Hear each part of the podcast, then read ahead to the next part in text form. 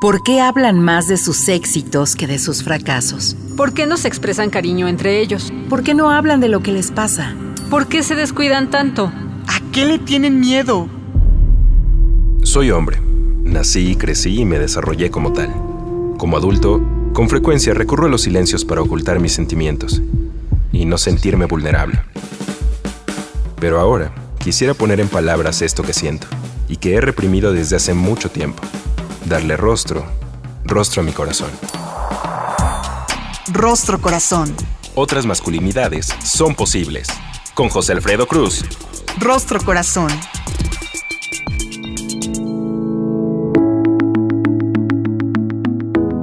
Hola, ¿qué tal? ¿Cómo está? Bienvenido, bienvenida, bienvenide a una emisión muy especial de Rostro Corazón. Por favor, póngase en contacto a través de nuestro correo electrónico círculo abierto para hombres gmail.com, nuestra página electrónica www.circuloabierto.com.mx y en nuestras redes sociales como Círculo Abierto y por supuesto Rostro Corazón. Charlie, un gusto compartir micrófono. Igualmente, José Alfredo, pues vamos a empezar el programa de hoy. Con el relato del día.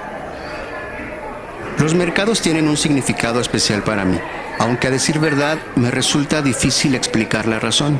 Francamente la ignoro, pero así es, me encantan.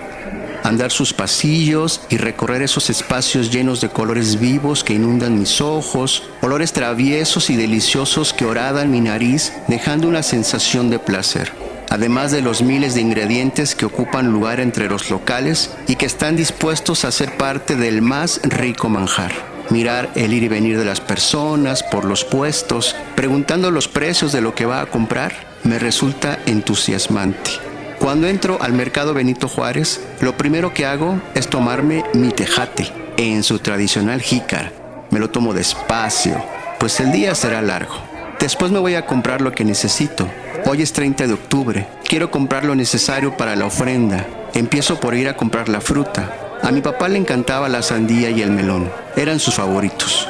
Muchas veces caminé con él por estos pasillos. Íbamos siempre de la mano.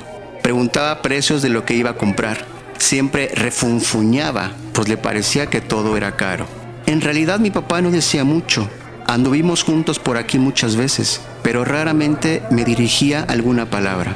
Es como si anduviera solo, pero conmigo. Si lo pienso bien, creo que nunca conocí a mi padre. Ese viejecito prieto de esmirriada figura era todo un misterio para mí. ¿A cómo el melón? Le pregunto a una señora a don Severo. Lo tengo en 25, jefa, pero está bien bueno. Le contesta y le regala un pedacito para que lo pruebe. Mmm, está rico. Échame kilo y medio, le dice la clienta. Claro que sí, jefa, contesta a toda prisa el señor. Yo le pido un melón un poco de guayaba, tejocote y algunas ciruelas. De vez en cuando mi papá compraba una canasta de ciruelas. Eran de sus favoritas, aunque más bien lo hacía por mi hermanita. A ella le encantaban. Supongo que todas estas eran sus frutas preferidas, porque las compraba con regularidad. Nunca lo escuché nombrar sus gustos. En todo caso, lo que nunca faltó fue hablar de lo que no le gustaba de nosotros, su familia. Ahí nunca faltó su opinión pero en cuanto a qué le gustaba o no de la vida, sobre sus sueños, ilusiones, anhelos, jamás mencionó algo. Era sumamente callado. Es como si viviera dos vidas, una hacia afuera con nosotros y una con él en su interior. En más de una ocasión lo sorprendí hablando solo, haciendo muecas, gestos y moviendo la cabeza de un lado a otro, como asintiendo o negando. Se preguntaba y se contestaba solo cosa que contrastaba cuando estaba junto a mí. Podíamos estar sentados el uno junto al otro y era incapaz de hablarme sobre algo, más allá de decirme lo que debo o no hacer en la casa o cómo me fue en la escuela. Mi padre a veces era una tumba. De entre ollas de barro, molcajetes y hermosos huipiles, me hago camino para buscar mi papel picado. Las figuras cada vez son más variadas. Me gustan esas donde las calaquitas tocan algún instrumento o aparecen bailando me parecen hermosas. Mi papá no bailaba en las fiestas de la familia, siempre parecía ir a la fuerza. Mi mamá algunas veces lo sacaba a bailar y él mm, de mala gana accedía. No parecía disfrutarlo. ¿Qué sentido tiene que venga si no lo disfruta? Me lo pregunté muchas veces, pero nunca supe. Hace algunos años, una de sus hermanas falleció de un paro cardíaco. Cuando nos avisaron, él se encontraba trabajando. Fui hasta la carpintería para avisarle. Sin reparo salió de ahí con una cara más seria de lo normal. Al llegar a casa, mi mamá lo abrazó y por primera vez lo vi flaquear un poco. Con voz entrecortada y temblorosa le dijo a mi mamá, déjame. A toda prisa se cambió y se fue a casa de mi tía. Mi mamá me dijo que no lo dejara ir solo, así que me fui con él. Durante el trayecto estaba como siempre, serio, mirando al infinito. Yo sentía que debía hacer algo, pero ¿qué dices cuando alguien muere? ¿Cuáles son las palabras correctas para reconfortar al que perdió a alguien? Me limité a pasar mi hombro sobre su espalda. Al llegar a casa de mi tía, lo primero que hizo fue entrar al cuarto donde la tenían. Después de un rato salió lo vi hablar algunas cosas con mis tíos y más familiares. Después me tomó de la mano y nos fuimos al municipio para arreglar cosas. Después de dos días y los quehaceres tradicionales de mi Oaxaca, enterramos a mi tía. Curiosamente, después de esa fecha, varios de sus familiares, sobre todo los varones más grandes, fueron falleciendo. Algunos jóvenes de la familia también han fallecido, pero estos han sido por andar en malos pasos, dicen por ahí. No estoy seguro, pero después de aquel día mi papá intentó acercarse un poquito más a mí. No sé si la idea de la muerte y su cercanía modificaron su sentir y su actuar. No le dio tiempo de hacerlo mejor, pero lo intentó.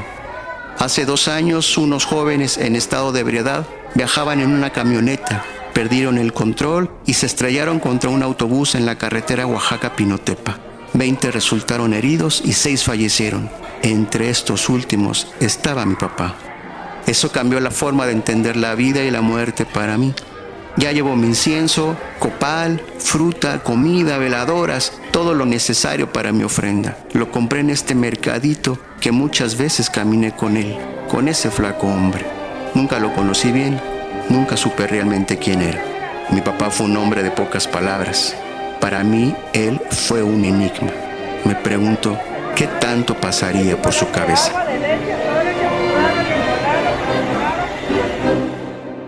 Acabamos de escuchar El Mercadito, un texto de José Carlos Gutiérrez El Charlie, un relato en el que se hace un breve recorrido por la tradición de Día de Muertos, fecha tan importante en la cultura y tradición de nuestro país. Pero, para hablar de ello y su relación con el tema de las masculinidades, tenemos a un gran invitado con nosotros el día de hoy. Él es Federico Velasco. Él es licenciado en comunicación humana, docente en la inclusión de jóvenes hipoacúsicos a la escuela regular en los niveles de primaria y secundaria, así como orientador vocacional. Ha trabajado con niños y jóvenes, hijos de migrantes en centros escolares de Nebraska, Estados Unidos, en el rescate y mantenimiento de la identidad mexicana ha transitado como usuario en grupos de psicoterapia psicoanalítica, desarrollo personal, manejo de violencia y como promotor de Círculo Abierto para Hombres. Federico Velasco, bienvenido a Rostro Corazón. Muchas gracias, Charlie. Eh, escuchando tu relato, la verdad es que me transportaste a mi niñez y me vi en mi pueblo. Soy originario de la población de Ánimas Trujano, un poblado muy pequeño situado a 7 kilómetros de la ciudad de Oaxaca, capital del estado una población pintoresca, llena de campos verdes y de eh, amaneceres luminosos. Fede, muy contentos de poder conversar contigo. Te nos adelantas un poco en relación a qué tiene que ver el texto contigo y nos regalas este paisaje muy cercano a los valles centrales. ¿Cuál es la manera en la que se construyen los rituales asociados a la vida y la muerte en tu comunidad? Bueno, mi primer encuentro con el ritual y un poco siguiendo esta breve presentación que hice es mirándome sentado a la puerta de la tienda en la casa de la familia de mi padre en la época de muertos con un piscador y vendiendo pan de muerto. Ese es mi encuentro con los rituales. En la casa familiar de mis abuelos se elaboraba el pan de muerto para toda la población en esta temporada. Eran días de fiesta, eran días de convivencia familiar, eran días en que los adultos se dedicaban a la preparación de la masa y a mm, la elaboración del pan y los niños participábamos elaborando calaveritas para que estos panes se adornaran. Oye, era una convocatoria donde casi que toda la comunidad se involucraba desde esta referencia en el tiempo hasta nuestros días. ¿Cuál es el papel de los rituales en la construcción de los imaginarios culturales y de la identidad de los hombres en tu comunidad? Bueno, básicamente si nosotros tomamos las características del ritual, el ritual es un conjunto de expresiones, ¿sí? de conductas, de movimientos, de acciones, eh, de ceremonias, de manejo de símbolos que nos permiten vivir y sacralizar un momento significativo en la vida de un hombre. Esto permite la integración de un grupo en una misma sintonía, en una misma acción. Es una melodía que permite la sincronía de acciones, de danzas, de actividades que favorecen el momento que se está viviendo y nos permiten también una estructura que nos ayuda a enfrentar los momentos críticos como es el momento de la muerte. Sin duda, es una caja de herramientas que la sociedad le pasa a los individuos para que en los momentos críticos sepan cómo actuar. Una melodía, Fede, que construye armonía a través de diversos factores. Qué curioso, estabas hablando de los rituales y pareciera que hay una íntima relación con la identidad masculina, pero no se preocupe porque después del corte regresamos para profundizar. En un momento regresamos.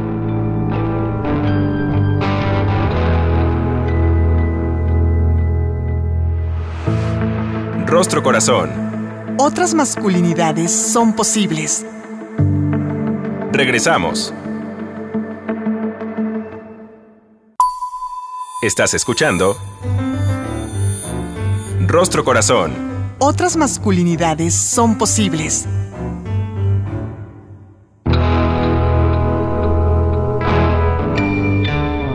Ya estamos de regreso en Rostro Corazón, platicando el día de hoy con Federico Velasco acerca del el tema de la muerte y su relación con la masculinidad. Fede, nos contabas antes del corte cómo se va construyendo esta armonía a través de distintos factores. Era muy curioso porque tu referencia era sobre la comunidad y los rituales y sin embargo está íntimamente ligada a la construcción de la identidad masculina como dos paralelos. Has dedicado mucho tiempo primero a vivirlo en carne, en rostro y en corazón, como buen oaxaqueño que eres. Pero también desde la última tesis que haces profesionalmente, ¿qué es lo que has observado en la construcción de estos imaginarios y la construcción de los rituales y la identidad masculina? Bueno, si partimos de la propuesta de el sociólogo francés Robert Hertz, nos damos cuenta que la muerte es un fenómeno eminentemente social y que a través de estos rituales da toda una serie de eh, elementos que favorecen ese tránsito. Si nos vamos al análisis de cómo vivimos la masculinidad, yo considero que la masculinidad es una construcción también eminentemente social, que al integrarnos a un grupo, al interactuar con un grupo social, también se nos entrega un paquete que conlleva pues acciones, conductas, símbolos, pensamientos, valores, que es el paquete que determina la interacción adentro al interior del grupo, ¿sí? Esto conlleva también el compromiso de la identidad con ese grupo, de participar en esta homogeneidad de pensamiento, en favorecer la permanencia de esta estructura dentro del contexto. De ahí, fundamental que los individuos de ese grupo ejecuten y obedezcan este manual de acción que es la masculinidad hegemónica. Es bien interesante tu análisis, tu abordaje, estas similitudes que has encontrando aun cuando son dos premisas que parecieran distintas. Hace rato hablabas de la festividad en torno a la muerte. Es una cosa que convoca, que organiza, que implica necesariamente mucha energía y mucho presupuesto para la distribución de todo lo que implican los días, el novenario, Eh, después hay más fiestas, ya nos platicarás, pero no son estáticos estos rituales. Estos imaginarios se van transformando. ¿Qué es lo que has observado? ¿Qué te has encontrado en la transformación de los rituales y la apropiación de ellos en la comunidad? Bueno, el ritual en sí tiene la posibilidad de flexibilizarse para poder adaptarse a los nuevos tiempos y a las nuevas demandas. En la investigación que yo realicé, por ejemplo, pues podemos observar los cambios significativos que ha tenido ese ritual de origen. Sin embargo, también cómo persisten la esencia tanto zapoteca como judío-cristiana dentro de ese ritual. Es decir, la esencia permanece, pero ha cambiado un poco la manera de la expresión. Esto nos hace ver que ese ritual va respondiendo a las necesidades del presente. Aún en épocas de crisis como la que enfrentamos con la pandemia, el ritual trata de mantenerse y de adecuarse en su mínima expresión quizás a la posibilidad de cubrir esa necesidad de encuentro y de sacralizar el momento significativo de la muerte, cuya función es principal el despedir al ser querido dentro de los elementos que sacralizan nuestra cultura. ¿sí? No sé si eh, sea la expresión adecuada, pero cubriendo el proceso cultural que nosotros tenemos introyectado.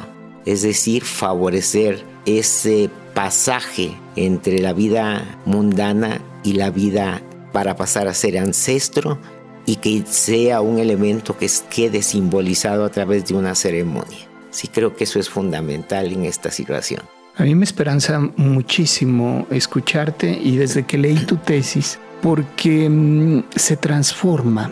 Yo soy un firme promotor y defensor de los usos y las costumbres en las comunidades. Hay quien se ha referido a ellas como los abusos y las costumbres, porque van en contra de la dignidad y los derechos humanos, muchos de ellos. Pero te escucho y me esperanzo, porque se adaptan y se transforman, no así las masculinidades. La identidad masculina parece que no se transforma. ¿Qué has observado tú en tu experiencia personal y profesional cuando haces esta comparación? ¿Cómo se transforman los rituales en la comunidad y cómo se reafirman o no en la identidad masculina? Bueno, ah, para hablar eh, muy eh, someramente de la eh, estructura del ritual, podríamos decir que, al menos en lo personal, yo tomé para la investigación los planteamientos de Arnold Van Genep, que es un etnólogo francés, y que establece que el ritual tiene una estructura establecida por tres momentos o tres características. La primera que sería la separación, que incluye del momento de la muerte hasta que se da a conocer a la comunidad, una etapa de margen en que la persona ni pertenece al mundo de los vivos ni pertenece al mundo de los muertos. Es un impas, está en la línea. Y un tercer momento que es la etapa de integración, es decir, cuando esa persona es sepultada es entregada a la tierra y empieza su proceso de integración al mundo de los muertos para pasar a ser un ancestro más nuestro. Desde ese planteamiento, desde esa estructura, se destaca, por ejemplo, la parte marginal o la parte liminal, que es la más rica en ceremonias, en símbolos y en acciones. Es decir, este proceso se ha ido enriqueciendo y modificando a través del tiempo. Si bien la masculinidad ha estado confrontada en los momentos actuales, creo que la rigidez del patrón de la masculinidad y la necesidad de permanencia desde la estructura del poder le da una particularidad en focalizar su mantenimiento y por lo tanto la dificultad de llegar a enriquecer el proceso de flexibilizar las expresiones de esta masculinidad y la exigencia social de que permanezcan rígidas. Yo no sé cómo les va a ustedes, pero a mí me pasa que esta época del año es de mis favoritas, oliendo permanentemente a cempasúchil, a incienso por las calles. Tiene uno la idea en que efectivamente conviven los vivos y los muertos. Y este limbo que tú describes, este tránsito, este paso en el que no sé si estoy vivo o muerto, puede provocar cierta ambivalencia que se parece a la masculinidad.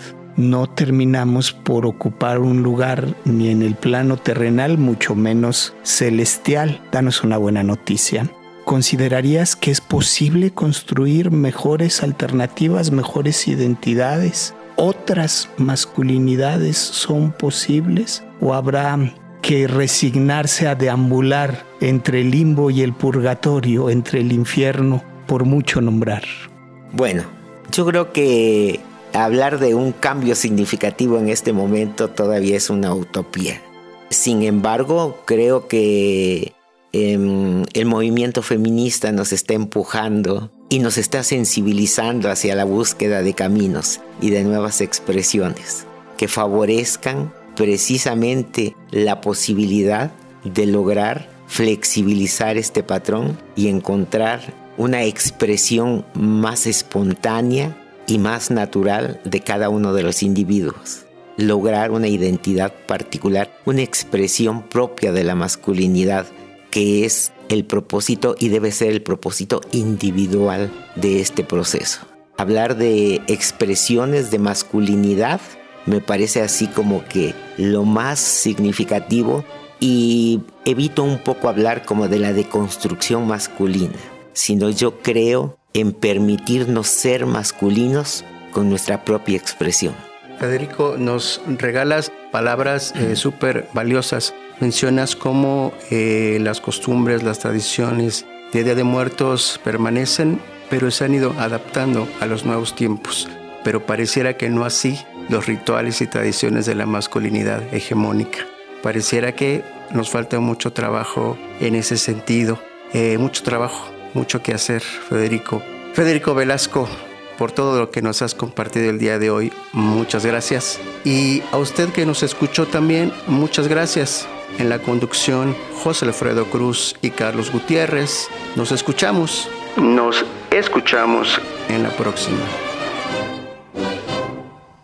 Y recuerden, si gustan escuchar la versión extendida de Rostro Corazón, es a través de Anchor, las principales plataformas para audio y podcast, y en el portal de Ciudadana 660, imer.mx diagonal Ciudadana 660.